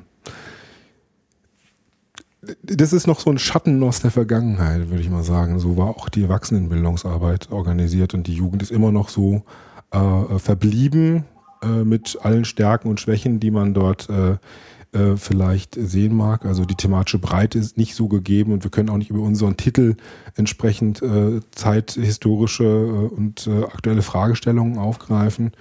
Ähm, aber es ist eine Marke, wenn ich dir jetzt mal so einen mhm. neuen, neuen, mhm. ne, ne, neue, so, so einen neuen Marketing-Sprech mit reinbringen kann. Also jeder, der irgendwie in irgendeiner Form in der IG Jugend aktiv ist, sollte zumindest wissen, was ein Jugend 1, 2, 3 Seminar ist und wurde hoffentlich auch mal angesprochen, ob er oder sie da hinfahren möchte. Mhm. Wenn die Leute erstmal dort sind, dann ist die Wahrscheinlichkeit, dass sie auch weiterbleiben und auch wissen, dass das nächste Angebot, das für sie interessant ist, das Jugend 2 ist, mhm. entsprechend hoch. Also die Verbindlichkeit mhm. äh, ist dann schon äh, auch ein Erfolgskriterium. Im Erwachsenenbereich, also in dem Bereich der äh, äh, Senioren, also Erwachsene klingt immer so, als wären die, die Menschen, die auf Jugendseminare fahren, nicht erwachsen, was nicht der Fall ist. Ja, die junge, junge Generation, wie sie nennen, und dann die Senior, Senioren. Da haben wir Angebote, die sich auch thematisch unterschiedlich äh, ergeben, was so eine Struktur, so ein Strukturmerkmal immer noch mit sich hat, ähm, da hat es auch eine Modernisierung gegeben, sind die sogenannten Kompaktreihen, die wir sowohl für die Betriebsratsmitglieder haben, als auch für die Vertrauensleute, also BR Kompakt, VR, äh, V, äh, VL Kompakt sind da so äh, Überschriften, unter denen wir dann nochmal unterschiedliche Themen äh, ähm, äh, äh, wiederfinden. Also ich gehe jetzt überhaupt nicht auf die BR Kompakt-Reihe ein, die dann speziell für Betriebsräte ist, sondern mhm. nehmen jetzt exemplarisch ein Modul raus, äh, VL Kompakt Tarifpolitik, wo es darum geht, Aktiven, die nicht unmittelbar Funktionsträger sind, außer dass sie gewerkschaftlich aktiv sein sollten, ja, mhm. und auch, so sagt der Name ja vielleicht dann auch schon gewerkschaftlicher Vertrauens, vertrauensfroher Betrieb sind, dann zu Fragen der tarifpolitischen Strategie, Ausrichtung, Umsetzung im Betrieb äh, dann äh, äh, ein Bildungsangebot mhm. wahrnehmen, wo jetzt kein unmittelbarer Handlungsauftrag aus erfolgt, mhm. aber wir zumindest Inhalte dort auch versuchen zu platzieren, die mhm. wir dann auch äh, breit streuen wollen. Mhm. das sind jetzt nicht ganz so in dem Umfang, ja. wie ich es jetzt im Jugendbereich äh, äh, äh, beschrieben habe, dann Angebote, aber schon auch mehr Angebote, die dann noch auf verschiedene Standorte verteilt sind. Mhm. Und dann haben wir natürlich auch noch ein weites Angebot von Einzelveranstaltungen. Ähm, wir haben jetzt auch begonnen, da Kategorien zu bilden, auch da wieder Strukturen mhm. reinzubringen. Eins mhm. der Strukturen, unter denen wir Einzelveranstaltungen laufen lassen, nennt sich Forum Politische Bildung, ähm, wo es in jedem Bildungszentrum, und davon gibt es sieben bei der IG Metall, mindestens eine Veranstaltung pro Haus gibt, wenn nicht sogar zwei oder drei, die dann unter einem verschiedenen Label laufen. Also bei uns in Sprockhövel zum Beispiel haben wir immer in äh, den ersten Januarwochen äh, oft eine große große äh, äh, gesellschaftspolitische Veranstaltung. Dieses Jahr lief sie unter dem äh, unter der Unterschrift äh, Kapitalismus, also Kapitalismuskritik aktuell. Also wie sieht Kapitalismuskritik im 21. Jahrhundert aus? äh, wo wir auch äh, Wissenschaftler einladen, mhm. den Versuch äh, machen, dort ähm, die, die aktuellen wissenschaftlichen Kenntnisse aufzugreifen und natürlich auch Perspektiven zu liefern, ähm, wie, wie man sich gewerkschaftspolitisch dementsprechend positionieren mhm. kann. Mhm. So, das sind so die. Okay. Ich habe jetzt versucht, das überhaupt die Struktur ne, von ja. sehr ja. straff, breit, mhm. bis hin zu eher flexibel, modern, bis hin zu, zu Einzelveranstaltungen mhm, ja. skizzieren ich glaube, der Umfang spielt da nochmal eine große Rolle, das Volumen, das wir da bewegen und natürlich auch die Manpower, die dahinter steht. Ähm, ich, wenn ich mir das nur vorstelle, dass ihr so viele Einzelveranstaltungen habt, dann kriege ich, bekomme ich auch schon Kopfschmerzen, weil jede Einzelveranstaltung ja auch einen Aufwand der, der, der, der Vorbereitung äh, ein, für eine Veranstaltung ähm, bedeutet, wo wir uns dann ja bei ne, fortlaufenden Angeboten, beziehungsweise auch Angeboten, die dann mehrfach äh, äh, stattfinden, ja zumindest dann auch gewisse positive Routinen erarbeiten können. Du hast völlig recht. Äh, wenn ich einem Freiberuflichen sage, er darf sein Seminar ein zweites Mal machen, dann kriegt er ganz schnell Tränen in den mhm. Augen. Ja. Ja. ja. ja, das ist so. Freudentränen natürlich. Mhm. Ja, wir äh, marschieren Richtung Ende dieses äh, Podcasts. Ich würde, äh, will unbedingt noch erwähnen, dass es in diesem Zusammenhang eine Kampagne gibt die ähm, auch breit von den Gewerkschaften mit unterstützt wird, äh, die da lautet bildungsurlaubmachen.de oder für die Baden-Württemberger bildungszeitnehmen.de. ähm, und diese äh, Kampagne soll ein wenig dabei helfen, äh, sich für eine ja, für ein Bildungsurlaubsseminar zu motivieren, zu also diesen, diesen Weg der äh, Beantragung, also äh, beim Arbeitgeber sozusagen vorzusprechen, den, den Weg äh, zu gehen. Es klärt, also die Kampagne klärt ein wenig auf darüber, was wir jetzt auch heute ähm, getan haben, findet man auf dieser Webseite. Wie kommt man dran? Was gibt's an Themen und welche Argumente zählen und welche Bildungsurlaubsgesetze gelten in, in welchem Land? Das ist dann noch ein bisschen präziser äh, ausgeführt. Ansonsten darf der Manfred jetzt äh, nochmal sagen, was, was wir dich nicht gefragt haben und was du unbedingt noch loswerden willst. Ähm, also vielleicht mache ich das mal zu einem kleinen Wunschkonzert für mich. Macht. Also was ich sozusagen mir wünschen würde. Also natürlich eine stärkere Inanspruchnahme des Bildungsurlaubs. Das tun ja. wir jeden Tag. Ähm, aber ich finde, man müsste in diesem Zusammenhang auch von Seiten der Gewerkschaften wieder stärker in die Offensive kommen. Und ich würde mir Initiativen wünschen, die so eine selbstbestimmte Bildung oder meinetwegen auch eine selbstbestimmte Qualifizierung, also die ich sozusagen bestimmen kann, mhm. das Selbstbestimmte, die das in neue Lernzeitenkonzepte gießt. Also nicht nur von Bildungsurlaub reden, sondern warum reden wir nicht sozusagen von Bildungszeiten, die wir über ein ganzes Erwerbsleben in Anspruch nehmen mhm. können? Mhm. Warum können wir nicht mal sozusagen auch raustreten, völlig mal für eine längere Zeit, um uns mit dem, was wir uns selber an eigenen Bildungsinteressen sozusagen äh, nehmen, äh, die bedienen zu können. Mhm. Ja.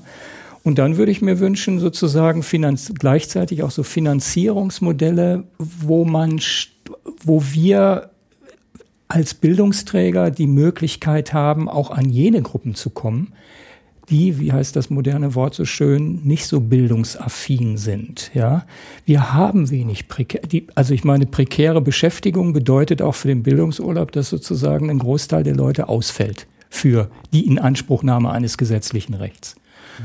Und das sozusagen zu stärken, auch finanzschwächere sozusagen Gruppen in den Bildungsurlaub oder überhaupt in Bildungsaktivitäten hineinzukommen. Ich glaube, ja. dafür braucht es neue zusätzliche Instrumente. Und es wäre ganz schön, wenn wir als Bildungs gerade als politische Bildung nicht immer nur aus der Defensive heraus argumentieren würden, sondern das mal stärker sozusagen in den Vordergrund äh, stellen und gewerkschaftliche Initiativen äh, zünden. Mhm. Ich würde da, obwohl es ja der Schlusspunkt sein soll, trotzdem gerne nochmal ansetzen. Vielleicht können wir da nochmal eine Schleife drehen, Manfred. Ähm, weil ich glaube, gerade bei den beiden Punkten mir, mir nochmal Sachen eingefallen sind, ähm, die, die schon ähm, wichtig sind. Beim ersten Punkt möchte ich nochmal auf den äh, TV-Quali äh, ein, äh, eingehen, den wir als IG Metall ja auch in der letzten Tarifrunde äh, erstritten haben, der ja die, genau die Möglichkeit liefern soll, dass es vom Beschäftigten ausgehend die Möglichkeit gibt, ähm, Qualifizierung in Anspruch zu nehmen. Zumindest die Prüfung, ob und wie eine Qualifizierungs, äh, äh eine Qualifizierungsleistung und eine Freistellung äh, ähm, äh, äh, erworben werden kann, in Absprache natürlich mit dem Arbeitgeber, aber tarifvertraglich abgesichert, zusammen mit dem Betriebsrat Lösungen und Wege zu finden, die dann in dem Tarifvertrag geregelt sind, die, beliebt, äh, die betrieblich nochmal ausbuchstabiert werden müssen, von Modellen über Teilzeit, äh, äh, Überstundenzeit, über, äh, Überstunden äh, ähm, Ausgleich oder auch über äh, so Modelle, die, die Sabbaticals ähnlich sind, sich dann für gewisse Freiräume, äh, Zeiträume dann äh, für Bildungsmaßnahmen freizustellen. Also sowas ist schon in der Diskussion, Debatte natürlich eher auf dem betrieblichen Weiterbildungsdruck mhm. hin, äh, der auch ansteht. Aber nichtsdestotrotz die, die, die Erkenntnis, ich hoffe auch auf Arbeitgeberseite, dass Qualifizierung äh, eine, eine lebenslange Aufgabe ist, wo auch die Rahmenbedingungen geschaffen werden müssen, dass sie auch dann von den Menschen, äh, äh, die, die von Menschen wahrgenommen werden können und nicht nur willkürlich äh, von den einzelnen Unternehmen und den Geschäftsleitungen dort äh, äh, bestimmt werden. Mhm. Ähm, der, der Tarifvertrag steht soweit, die betriebliche Umsetzung ist ähm, ist, ja, sagen wir mal, gerade äh, in der Diskussion. Also wir werden uns äh, bald auch an die Frage Arbeitszeit als Organisation nochmal ran, äh, ran bewegen. Äh, aber ich glaube, dass diese TV-Qualifizierung nochmal ein wichtiger, wichtige Wegmarke ist, die wir auch erstmal betrieblich implementieren müssen. Genau. Dass Leute sich genau dort auch ihre Autonomie wiederholen. Mhm. So wie der Bildungsurlaub ja sozusagen für die Beschäftigten zum Teil auch in Baden-Württemberg möglich war, weil es Firmen gab, die tarifvertragliche Regelungen hatten, dass sie, obwohl es kein Gesetz dazu gab, dennoch diesen Bildungsurlaub in Anspruch nehmen könnten, muss man auf der betrieblichen Ebene anfangen.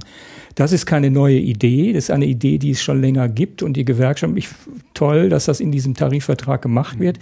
Ich finde, man muss es sozusagen noch weiter auf die staatliche Ebene, sonst haben wir immer das Problem, dass gerade die in den schwachen Organisationsbereichen nicht in den Genuss kommen können, auf eine staatliche Ebene ähm, heben. Und ich denke an euren Podcast mit dem Karl-Heinz Krieger über das oh ja. bedingungslose Grundeinkommen. Ähm, wo man vielleicht sagen, vielleicht ist das ja ein erster Schritt, um dahin zu kommen. Den großen Wurf, denke ich, wird es nicht geben, dass man sagt, jetzt mhm. ab, ab, heute geht es das bedingungslose Grundeinkommen, wovor man auch Angst haben könnte übrigens. Aber, ähm, aber ein Schritt dahin wäre doch zu sagen, ihr habt ein wie nennt man das auch, Sabbatical, ein Bildungssabbatical für ja. eure berufliche Lebenszeit. Und das ist dieser Block und da macht ihr, was ja. ihr wollt. Und die Finanzierung ist abgesichert. Ja. Ja. ja. Noch ein letzter Ja, Punkt, gerne. Weil ähm, du nochmal diese, diese, also ich nenne es jetzt mal weißen Flecken angesprochen hast, also dass wir eigentlich und das ist ja auch ein gewerkschaftliches Kernproblem, genau dort am besten die Menschen erreichen, wo wir sie eigentlich schon am besten organisiert haben. Und dort, wo wir sie noch nicht so gut organisiert haben, wir sie oft auch nicht. Und dann gerade mit unseren Bildungsangeboten erreichen. Ähm, ich möchte nochmal klar machen, dass wir in unserem Organisationsbereich kein Problem haben, die Leute auf unsere Seminare zu formen. Gerade im gesellschaftspolitischen Bereich ist es eher die Frage, wie, wie weit wir unsere Ressourcen dort noch strecken können, um die mhm. Anfragen, die wir haben, mhm. entsprechend zu bedienen. Weil wir aber, ich finde auch, glaube ich, gerade in den großen Unternehmen und Betrieben dort sehr erfolgreiche Arbeit geleistet haben. Ich würde mir wünschen, da bin ich wieder voll bei dir, dass wir auch viel mehr Menschen erreichen, die nicht schon in den Strukturen sind, wo sie eigentlich sagen wir mal, relativ leicht Zugang zu diesen, zu diesen äh, mhm. äh, ähm, Möglichkeiten haben, sondern dass wir viel mehr äh, schaffen, auch dort Menschen anzusprechen, die vielleicht nicht äh, alle schon, wo nicht von, von anderer Seite schon alles vorher erkämpft wurde. Das wäre eine wichtige, eine wichtige Aufgabe. Ähm, ich sehe bloß nicht, äh, woher sie äh, und wie sie geschlagen werden soll. Also da fehlt es mir gerade noch ein bisschen. Die Frage ist, ob dieser Podcast eine Antwort darauf finden muss. Ähm. ich stelle die Frage in den Raum, ja. vielleicht auch den, den, den ja. Zuhörern, ob genau. irgendjemandem genau. was einfällt. Irgendjemand von den Zuhörenden wird die Lösung dafür parat haben und wird sie in die Kommentare schreiben. Und es wird der meistgelesene Kommentar der Welt. Ja, äh, wir danken dir, lieber Manfred, dass du dir die Zeit ja, genommen hast gerne. heute. War sehr äh, interessant, auch mit euch zu diskutieren, ja. Ja, herzukommen. Äh, Sokyong, ich wünsche dir ehrlich gesagt jetzt äh, viel, sagen wir mal, Kraft für die nächsten, äh, für die nächsten Wochen. Ne? Ja. Das war der letzte Podcast vor deiner äh, nächsten großen OP und dann äh, machen wir irgendwie Mai, Juni weiter, oder? Wann? Irgendwann in dem Zeitraum. Ja, super. Ja. Wunderbar. Ja. Macht's gut. Ich okay, danke. Tschüss. Ist klar. Tschüss. Tschüss. Und vielen Dank, Manfred. Tschüss.